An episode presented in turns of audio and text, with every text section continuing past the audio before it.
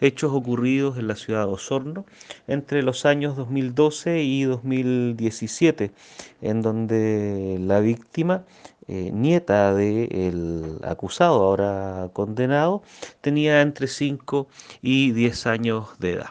La sentencia del tribunal lo condena a la pena de 12 años de cárcel, pena que será de cumplimiento efectivo sin ninguno de los beneficios que establece eh, la ley.